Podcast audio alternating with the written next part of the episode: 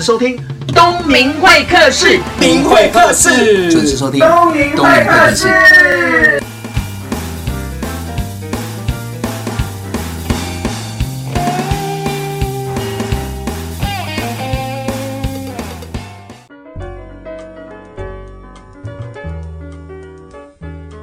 各位听众朋友，大家好，我是东明会客的节目主持人王东明。不知道你在工作或生活当中是不是要说故事？因为说故事的用途非常广泛，比如说你教小孩子啦，跟主管沟通啊，或者是教课，说故事都远比讲道理还要来得好。一个好的故事啊，不是只有元素好，要懂得怎么样起承转合，还有编。所以呢，今天呢，我特别邀请到的是一个很特别的作者，就是周末热炒店的编剧课哦，有够难念的张家豪。对不起，对，对不起。这本书呢，后悔，就是我难得会自己在书局。自掏腰包买这本书，然后看完之后才知道说，原来这个人是我脸书上的陌生脸友张家豪。我就问他说：“哎，这本书是你写的吗？”啊，是。哦，我们怎么认识的？才开始聊起来，才有机会邀请到节目现场。那我们欢迎这本书。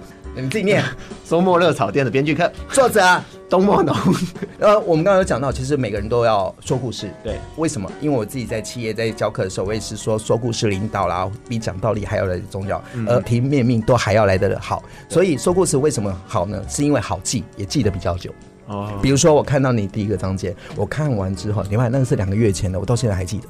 哦，真的，啊，真的啊！比如说，在屏东的一个演讲厅，一个女生这样子走进来，然后很喘很喘，然后脸很脏，就说：“老师高明高明，你可不可以教我编剧？”是吧？那老师面不改色的，就是觉得这个人是神经病，然后开始搜他的电脑都不理他，对吧？那女生就是那个勇气，就是说：“老师你要教我啊，什么什么。”那那个老师还是觉得他是神经病。后来达成了一些共识之后，因为那个永琪也没有工作了嘛，对对，也辞职了。他就是那一天要翻牌，结果那个老师就告诉他说：“那不然我教你可以。”那么在每个什么时间到一个热炒店，然后什么我来教你。对，但是必须要回去上班，而且要答应他三个条件，对，对吧？你看我都记得，你看说故事记得好，其中有一个条件是，只要老师开口，他不能拒绝。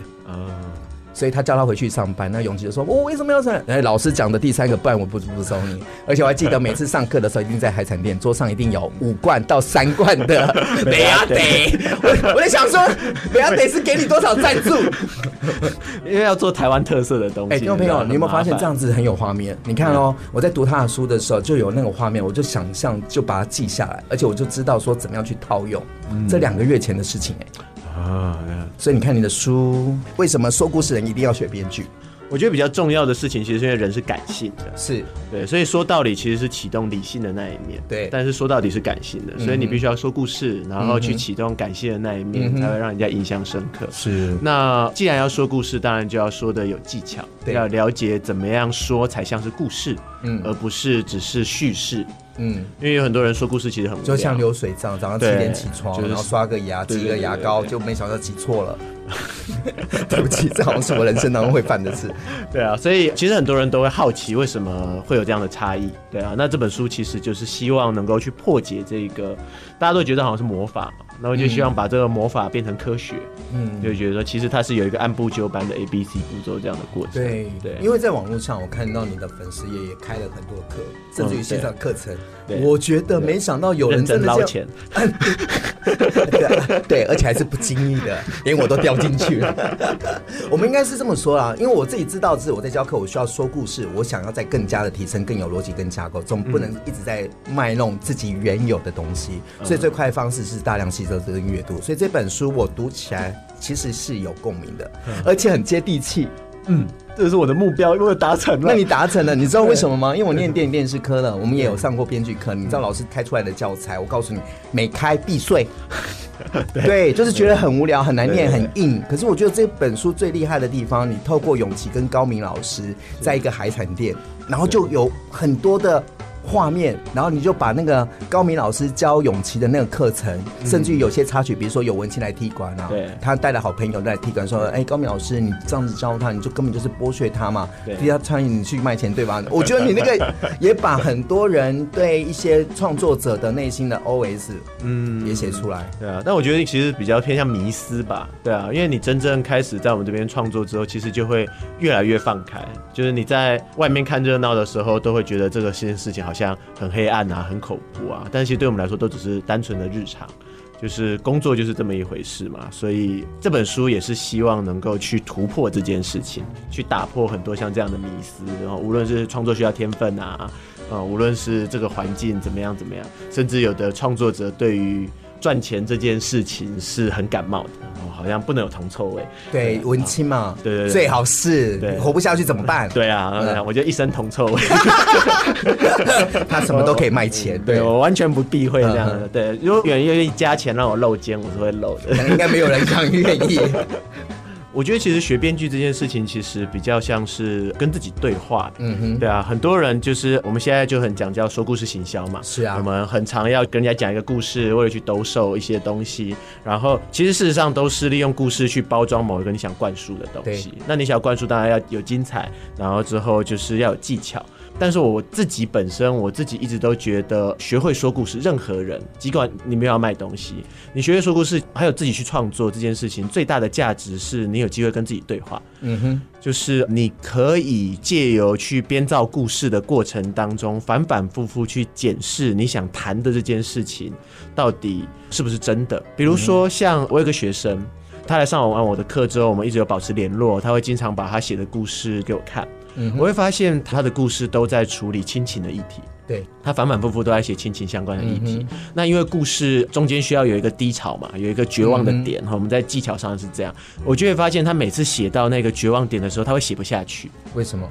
无法面对？对，我觉得我们其实创作敏感的人，我们就会从这个地方去抓到这件事情，我就会跟他聊这件事。嗯，就是说你的故事每次到这个地方的时候，你可能必须要去想得更清楚的事情是。你是不是对于你的父亲或者是母亲，你们亲子之间有某一些课题，你没有解决，你没有想清楚，或者你不敢去面对，是，所以你的故事写到某个地方的时候会卡住，卡关。对啊，可能也跟我是心理系有关系吧。嗯。我其实也会很常透过故事这样子去跟呃别人做对话。嗯，所以我会觉得这是一件很棒的事情呢，不只是你在学了说故事，然后讲一些事情给别人听，你同时你也可以有一些东西是你得到之后，你可以跟自己对话，然后帮助自己去反反复复跟自己对话之后，去跨过自己心中的那个坎。我觉得这听起来好像学编剧也是一个疗愈了。对啊，是一个疗愈的过程。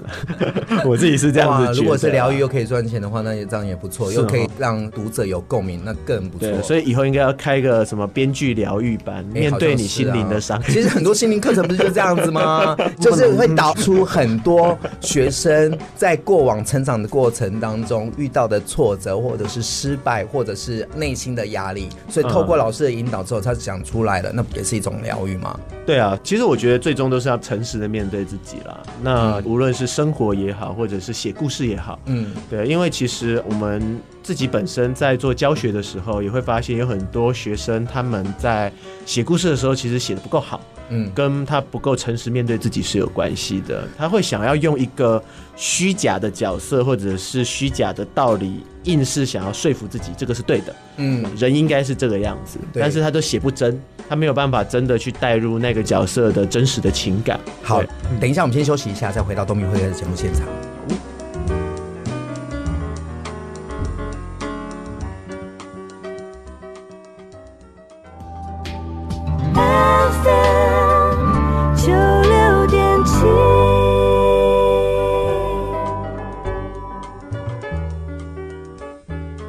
回到东明会的节目现场，我们刚刚在上一段节目有聊到，是说故事写得好不好，嗯、对吧？这够不真实？我觉得这有很多的冲突、欸，哎，比如说，我觉得写的不好的东西反而很卖座。就跟会赚钱的人不见得是好人是一样的。呃，这是你讲的哦，不是我讲的。比如啊，我们不见得嘛。好好好，我们在网络上看到你写一篇文章，我觉得挺有共鸣的。你就写了一个巨星的诞生跟那个亚洲富豪嗯，这这部对这两部我也很喜欢。虽然里面当中有很多呃，我对他们的认知有 computer 对有落差。比如说一个巨星诞生已经改编了四次了嘛？嗯，对对嘛。上一个版本是芭芭拉史翠珊，这次是 Lady Gaga 来演嘛？叫什么星海浮沉是之类的。但是每一次的编排方式就会不一样。对，那你说它好不好？有些人就没有共鸣。嗯、可是我起码买票进去，我有入戏了。我为了男主角跟女主角他们所作所为而感动。哎、欸，我有获得歌好听，对，歌也好听，而且难得有一个歌手去演戏，我出来之后我会记住他演的角色。哦，Lady Gaga 演的超好，欸，对，对他拿那个电话出来在骂脏话的时候，骂他前任的时候，我就哇，这个跟我认知的他是不太一样的。嗯，对，那刚刚讲说好不好，跟市场接受度不一定啊，因为我觉得会跟观众的。希望拥有的体验有关系。怎么说？因为我们进电影院，我们之所以会买票，我们其实在买一个体验。嗯哼，就是我们之所以会买冒险动作片，就是想要进去去体验那个爽感、肾上激素的分泌。甚甚至于我自己会想象我是个间谍。对，对。然后买爱情文艺片，就是希望去看感人的剧情，看爱情真伟大。嗯哼。所以大家都是为了这样子的体验来去进场的。嗯哼。但是当你在兜售这样子的体验的时候，因为故事是一个很长的东西，对，就是九十分钟、一百二十分钟嘛。嗯。所以你。你在过程当中，有的时候你为了要调动情绪，你可能就是会忽略掉一些，我觉得在现实生活当中就是正确的事情。比如说像《与神同行》之前很卖嘛，嗯哼，对吧？那可是《与神同行》里面就会有一些你作为成熟的大人，你没有办法接受他的逻辑的地方。比如说，像他有一些审判。就是神都要来找这个，因为剧情需要，神必须要来找主角的麻烦。对，然后主角是一个消防队员，他二十四小时努力的工作，还要被神责怪说：“哇，你信仰钱，你信仰很糟糕的东西。”然后你作为观众，你就想说：“消防队员救人错了吗？”对，啊就是这样。然后还有就是他看到受难的家属嘛，然后就是伪装成他的爸爸妈妈写信给对方。我觉得这是一件很温暖的事情。对，还要被神说谎，对，被神责怪说你说谎，看吧，人家想说。这才有冲突啊！这不就是你书里面所教大家的吗？对，所以我会说，为了戏剧效果，为了去调动情绪等等，我们会去经营这些东西。嗯。可是当你这样去做的时候，你以真实的人情世故要来去考量这件事情的时候，你会觉得这件事情这样子的价值观会不会太幼稚？我觉得是幼稚的问题，你没有办法说它好与坏。它应该是说勾起观众朋友脑子的思考的。启动啊，他会去判断嘛？是。那照你这样说，我就要讲另外一个片子，在去年台湾很卖座一个片，比悲伤还要悲伤啊！我看了真的好悲伤啊！我觉得最有悲伤的资格的是电影里面那个男配角牙医的那个部分，你说被逃婚的那个男主角。对，你看。他原本的未婚妻被男主角用钱来告诉他说，请他分手什么什么的，啊，然后他原本很爱的那个女主角去爱上了这个，就到最后还是没有在一起，而且是自杀。是对，那我就觉得最悲伤的是那个牙医啊。可是整个影评出来，整个观众的角度是男女主角的那种爱，可是我不觉得那是真爱，那好自私啊。对啊，其实这部片的评价有一点两极，我觉得很有趣哦，就是这种就是纯粹调动情绪。像刚刚举的《与神同行》，他在观众的评价跟在专业影视圈里面的评价，其实就会两极。是，就喜欢的人很喜欢，但讨厌他的人很讨厌。嗯，比悲伤更悲伤的故事也有点像是这样子，嗯，我们就会发现，就是老戏骨哦，就是本身就已经看很多电影的人，对啊，对他的评价，对他评价就没有很高，就会觉得有点像你的想法，很自私啊，或者这个东西有点太一厢情愿啊，或者干嘛怎么样。可是对于更年轻的族群，或者平常就是喜欢看。电视剧就是要哭哭哭嘛，因为还是一样回到大家其实进场只是为了要买一个体验，嗯哼，大家其实都已经做好被说服、要被催眠、要让我哭的这样子的心理准备，所以你只要气氛有做足。对，有点像到加上音乐，对，有点像是去酒店钓女生那样，就是哎、欸，不要乱讲。还有就是男主角帅，女主角漂亮，然后运镜、美编、成色都到戏的话，大家都掉进去了。对，我觉得这个东西其实它有点像是一场秀。嗯，这个秀上面应该要有东西到了，那观众就满足了。但是对于一些比较严肃的戏剧工作者来说，他们就会觉得这件事情不对。嗯，呃、无论是像呃你刚刚所说的，这东西会不会太自私啊？会不会其实那一个男配角呢？但是因为这个故事，它为了这个秀，它有那个前提嘛。对，前提就是真爱真伟大，而且只有他们两个男女主角之间的爱才算数。这个牙医不算哈，因为那个女主角没有真正的爱他啦，虽然要结婚了，对，但是、欸、你看一下我们不认同的剧本，我比较不喜欢这样的剧本，但是也卖了快两亿。哦，是啊，但是我觉得这样子很好啊，其实没有什么不好哎、欸。而且有趣的是，这一部电影是翻拍韩国的电影，对对对，韩国因为你书上找的作品啊，是十年前对全湘宇的作品。可是我比较好奇的是，你书上有提到，就是说有时候我们在真人真事改编剧本的时候，其实是要有很大的挑战，对，其实是要很大的调整，而且那个挑战其实都来自于当事人，嗯哼，对，因为大家都会想要真实。对，应该是这么说吧哈，因为。在前一段节目才提到说有真实的情感或者是什么，嗯、可是它最终还是戏，是，所以其实戏剧当中有属于戏剧它自己的逻辑，它为了要达到最好的戏剧效果需要具备的东西。嗯、那有很多东西你为了达到最好的戏剧效果，其实重点不是塞东西进去，是把不必要的东西去除掉，先删减。我就像这样大卫像雕刻那个米开朗基罗，是，他就曾经说过嘛，你怎么会刻得出来？我不是把它刻出来，我只是把多余的部分去除掉。其实艺术的经营有的时候是像这样子。那在做真实事件改编的时候，最常遇到的挑战就是这些东西都是真的。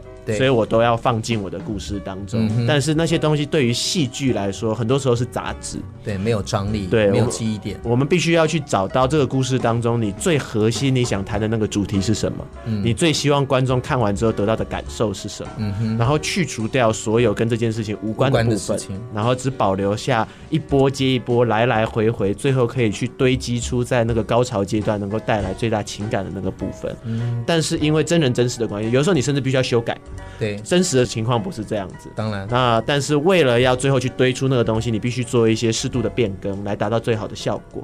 可是有的时候就会过不了，无论是个人道德的部分，嗯、很多人要忠于原著嘛，是，或者是忠于当事人认不认同的部分。嗯哼，对啊，尤其是像我们有的时候做企业的形象影片，就会遇到这种挑战，因为整个故事当中，其实最感人的地方，最触动的地方。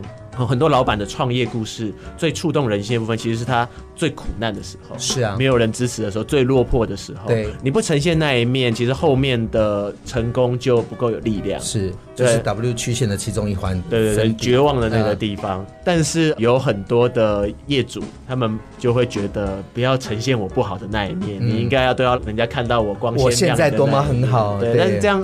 就戏剧来说，就是变成单纯的歌功颂德，反而戏会变得很无聊。嗯、所以这个时候，我们都要很长时候去跟业主沟通，然后试着举很多范例，然后再告诉他这件事情不会破坏企业形象，不会破坏你的个人形象。嗯，有的时候其实我觉得这个也跟刚刚提到诚实面对自己有关。有的时候你愿意接受你曾经最差的那个部分，你也愿意让人家看到，嗯，嗯人家反而会觉得你是一个了不起的人，对，才不会说哦，好像你的人生就是含着金汤匙，从头到尾很顺遂。啊、我们其实。不会对那样子的人佩服的，嗯，我们其实会佩服的是曾经苦过的，对，曾经甚至呃不入流过的，嗯，但是你愿意改变，变成你现在这么好的模样，那个东西才是真正会触发人心的，对，大众才会有共鸣嘛，才会也激励到这个社会，因为大众我们都是小人物啊，你少来，每一个人都是小人物，我觉得是这样，就是大家都当过小人物，就是无论你现在的位置，这样讲好像我现在位置很高一样，对，我们还在出 努力啦，还在努力，我们。大家都还在努力，但大家一定都有就是比较低的那个时候，嗯哼，对啊，那所以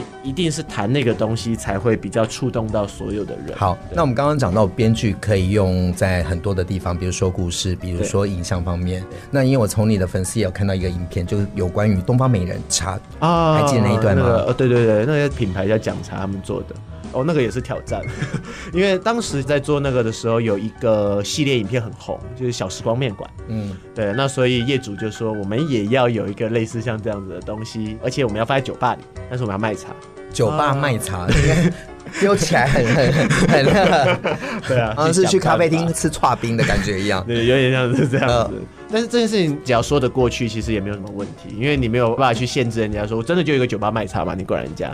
那但是这个卖茶的酒吧里面，其实重点不是茶，重点是人的故事嘛。所以你会看到那两支影片，一个是职场的故事，一个是男女生谈恋爱的故事。嗯、这个东西也是一样。其实说故事啊，大家都会觉得它好像是一个很浪漫的东西，很感性的东西，然后想到什么剧情去做。但其实它背后是很多的算计。我们讲一下职场的那一个部分哈，职场，因为我看起来为什么很有共鸣？因为我就在上班嘛，在教职场嘛，所以它里面当中就是男主角老老鸟带着菜鸟去嘛，一进来就很生气，说刚刚我努力半年的客户就被你这样子一句两句话给搞砸了。对，而且那个搞砸还是他也不是坏人，他看到学长受欺负。嘛，所以想要为他出气，结果搞砸了。但是看在学长眼里，就会觉得我都低头低半年了，你现在一口气，然后让我跳客户。对啊，这个其实也是我们就是在职场上面很常会遇到的情况。有人在忍辱负重，有人就是有一个心中的正义在面对。对，然后呢，学长就说，无论如何，你一定要把这个客户给要回来。对，这时候学长走的时候还帮他点了一杯东方美人茶。我想说奇怪，为什么会这样子？给他喝一个一样的东西啊？对啊，因为你最好卖产品嘛。对，对，像这样，这个东西其实是从刚刚所说的算计的这个部分，嗯、就是我们必须要去看到客户想要卖到什么样的地方，所以你要选择故事是要讲职场的故事，因为我们要打族群有关系。然后这个茶有什么特质？因为那个茶是属于被咬过的叶子之后会变得更甘甜嘛，是，所以就必须要一个职场的受过挫折的故事，他不懂为什么会遇到这种事情的故事，嗯、所以那我们在人生当中就要去找现实社会的冲突喽。对，到底在现实社会当中，这个职场能够有什么冲突，这样带进来，然后可以去连接起来，嗯、所以这样一步一步算计，到最后去让他真的也被，有点像是被学长盯，像被那个虫咬一样的茶叶之后去达到一样的故事，它要变得更甘甜。而且我觉得最后面那画面是女生在最后走进那个茶店嘛，然后脸很臭，然后坐在吧台说：“ 再给我一杯茶。”然后那个帅老板就说：“怎么啦？”说什么？他才讲：“我成功了。”对，这这个有冲突有翻牌，然后超 gay 掰的，你知道吗？戏剧就是 gay 掰，而且女生还在那边说那句。呃，我终于可以给学长难看了。对，再讲一句话，没想到那个老板往上比，学长在上二楼。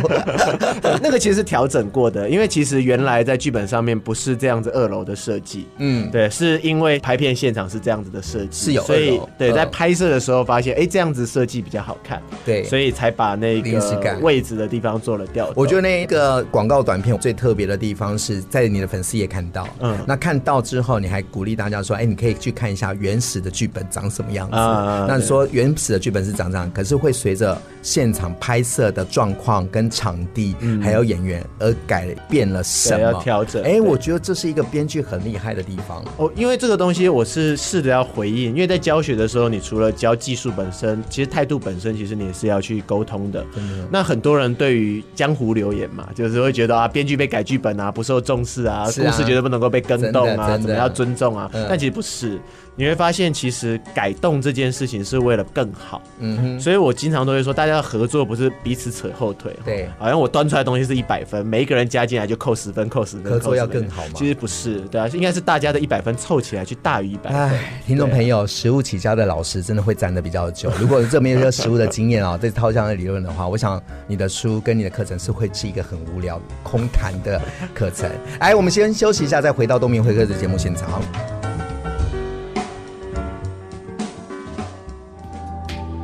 半分就六点七。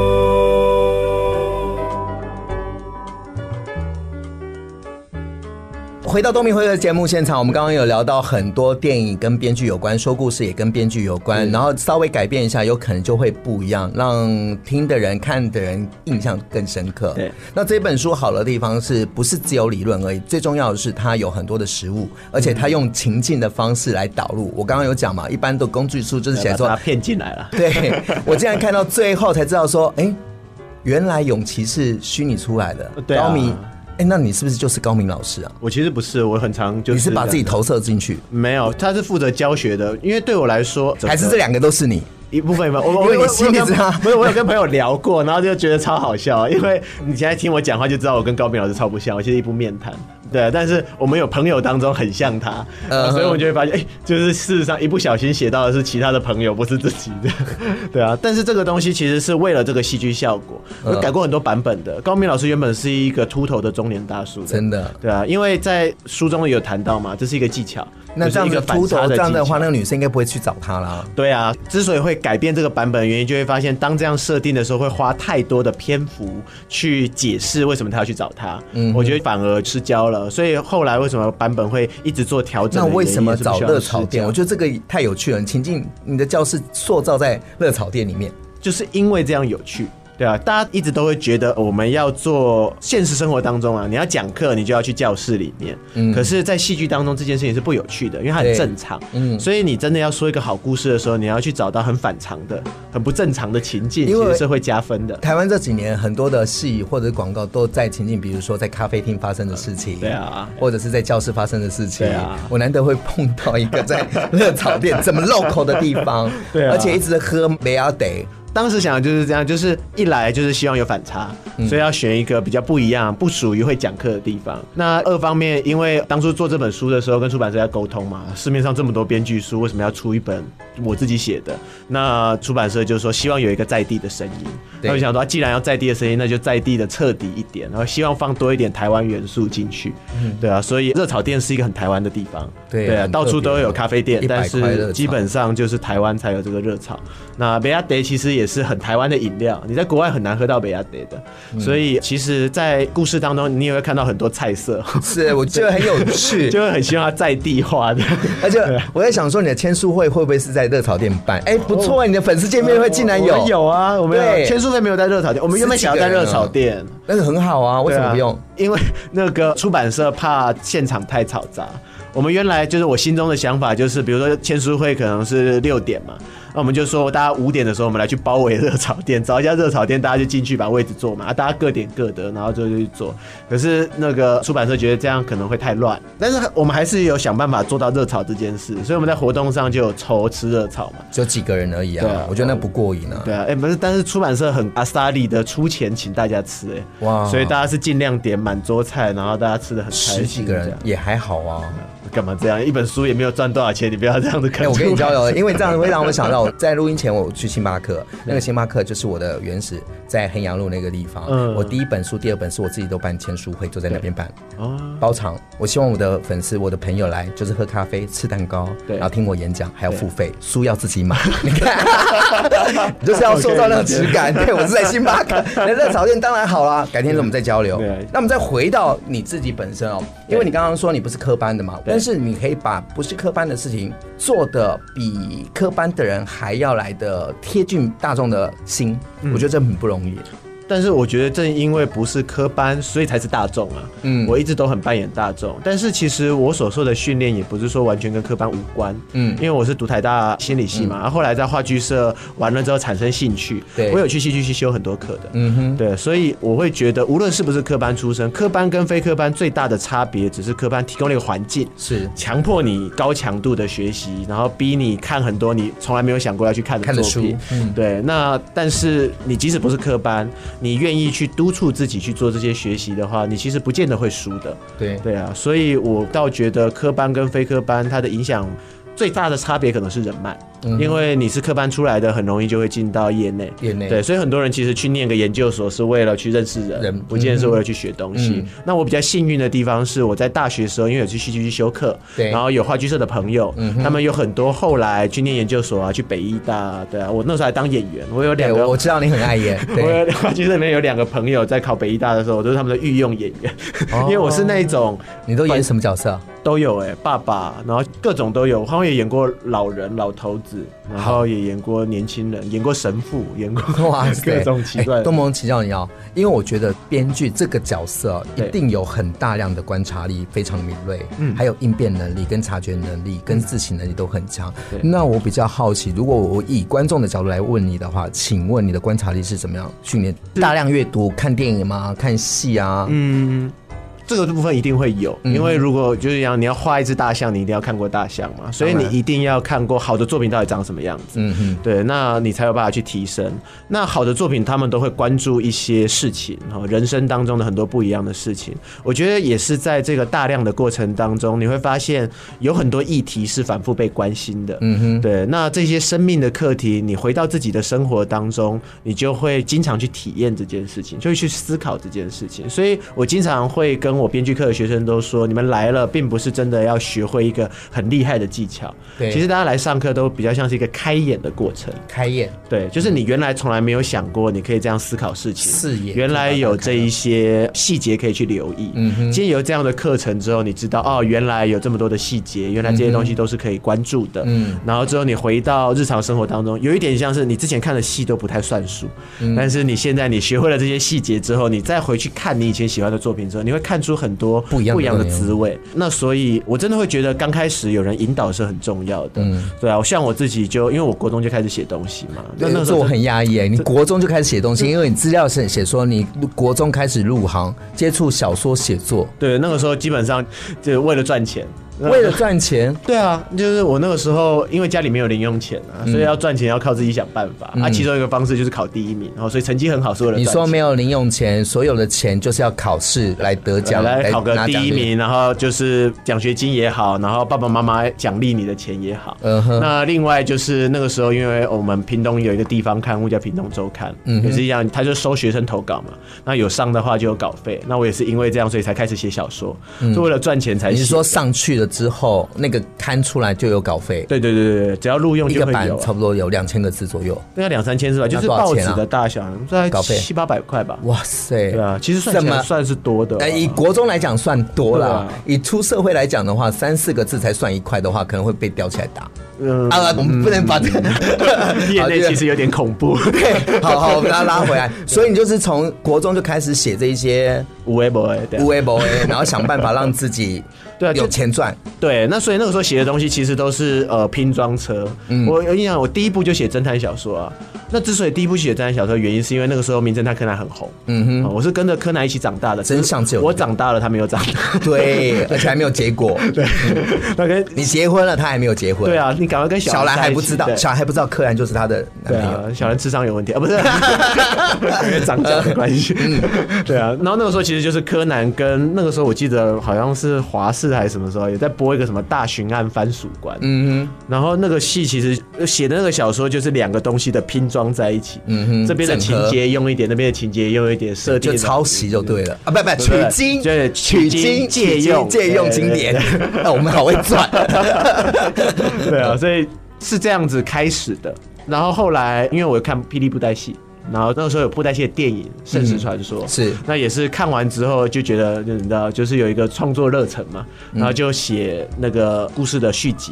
嗯，然后刚好那个时候开始有波接网络了，嗯，然后网络上有一些论坛，我就有在论坛上面去分享一些同人小说，嗯哼，对，就是自己在创作，拿相同的角色去做，然后也是这样有回馈有回响，然后就越写越有动力嘛，对，对啊，其实都是这样子，你做了一些事，然后被肯定了，你就会越做越多，然后周遭的人也会开始渐渐觉得你就是做这件事情的人，嗯，然后你就会渐渐的离不开这件事，所以我跟创作其实是怨偶，嗯，就是因为。你没有对自己产生怀疑吗？很多艺术家到最后。有啊，到现在都一直持续在怀疑啊，即使到今天都还是这样。我经常会觉得，这在心理学叫做冒牌者效应。对，就是你一直觉得自己是冒牌货，别人看起来好像你很厉害，但其实你那个都是假的，你自己很误会我了。对啊，因为我觉得创作者很常会面对这样的课题，因为你最终无论你说的再漂亮，你最终一切的问题都会回到作品。嗯哼，所以你还没有代表作之前，你会很怀疑这件事。你有了代表作之后，你还是会怀疑这件事情。嗯，因为你会开始怀疑。说我是不是写不出下一步？对，我会不会下一步写烂了？是我会不会只是运气好，这一步变成了代表所以你永远就会在像这样子的过程当中去怀疑自己。嗯，对啊。但是你只能在这个过程当中去，因为知道这个怀疑不会停止，所以你必须不断的鼓励自己去出击。嗯，所以一开始的时候，我觉得创作者都会有像这样的阶段。一开始是为热情而写，对，你只是很喜欢写，嗯，然后之后写着写着写着，开始希望更好的时候，你就开始面对怀疑。可是变成工作的时候，真的是有很多的压力跟怀疑。哦，对啊，但是你老婆支持吗？一开始就支持吗？我老婆，你家人也支持吗？我家人倒是，因为毕竟编剧他会说是一个比较不正经的工作。对，不是传统的大家所谓的正当工作了，对吧？就像我当讲师，我爸爸妈妈还要我去学考看护，这种正当工作的这种思维都有点微妙了。但是我觉得还是 D B 姐忠于自己了。那我运气比较好，我爸爸妈妈并没有使用太强硬的手段来把我掰弯或掰直这样。嗯，好了，我们先休息一下，因为你这一段呢要送一首歌给听众朋友跟自己。那东梦龙，你要送什么歌？献给大家我的婚礼上面所唱的歌，还是一样要勾回到老婆最大，老婆听了会开心。对，老婆开心，世界就开心了。对，老婆开心，天下太平。这是我的赖的万年的 slogan。对，那这首歌是，这首歌是游鸿明跟蔡淳佳唱的《谈心》，送给大家，《谈心》。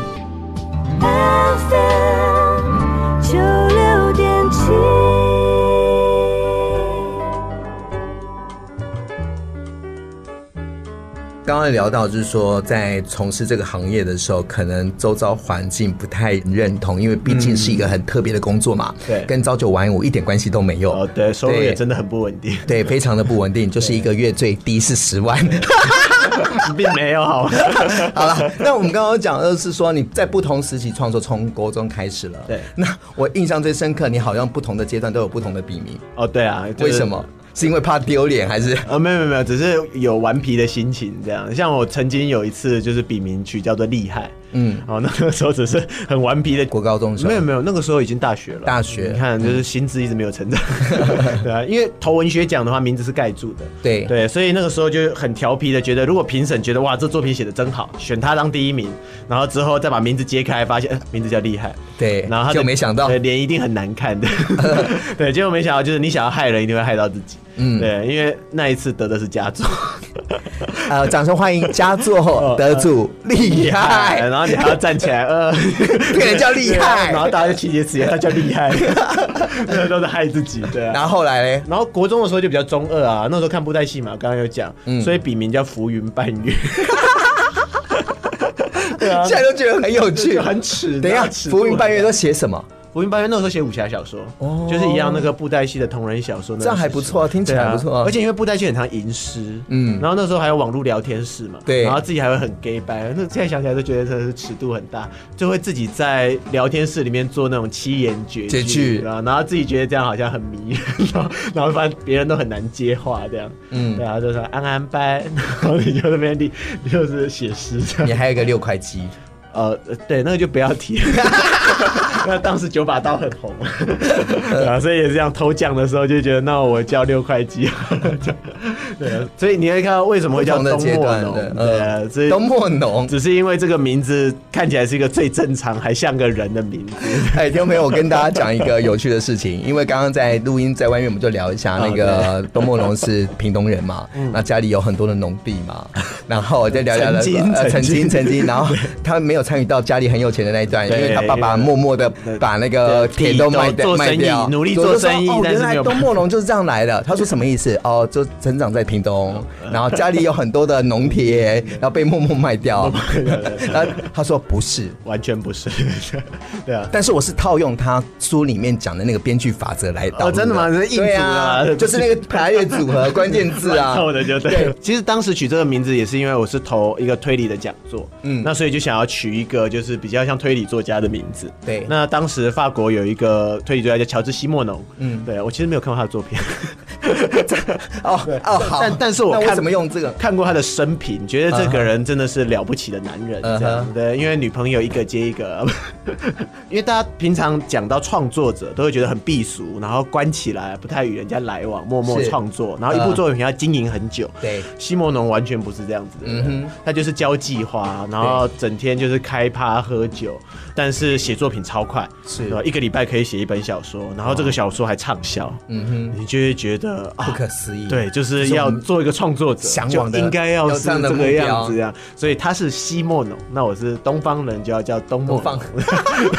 原来是这样子，对，奇怪的逻辑，真是挺特别的。因为刚刚有聊到背景，所以才会往那个方向走。王富城嘛，对不对？对对对，因为我喜欢郭富城，他说 你该不会是王富城吧？当然喽，所以我就把自己维持在那个状态啊。我希望到那个年纪的时候，也像他一样，那一拖就是胸肌跟腹肌。是哦，而且做各个产业都有做什么。像什么这样。当然这些都是年轻往事啦，但是后来因为你这样讲会被听众朋友打，你也很年轻，好不好？嗯，对，人都有年轻嘛，二十岁的时候十岁很年轻。对啊，然后后来所以要开始经营一个品牌嘛，就是教学的品牌，就会想要，因为本名叫张家豪，哦，所以张家豪绝对不是一个品牌哈，对，因为上网 Google 打一下都是蔡家苗，对，几十万笔，有的是什么强暴犯啊、小偷啊，所以你想说应该要成立一个品牌，对，那所以盘点之前的笔名，然后就觉得哎，东莫农这个看起来像个人名，六块肌不行，六块肌不行，浮云版也更不行，太太不接地气，厉害又更傻眼的，对，厉害的编剧实在就是。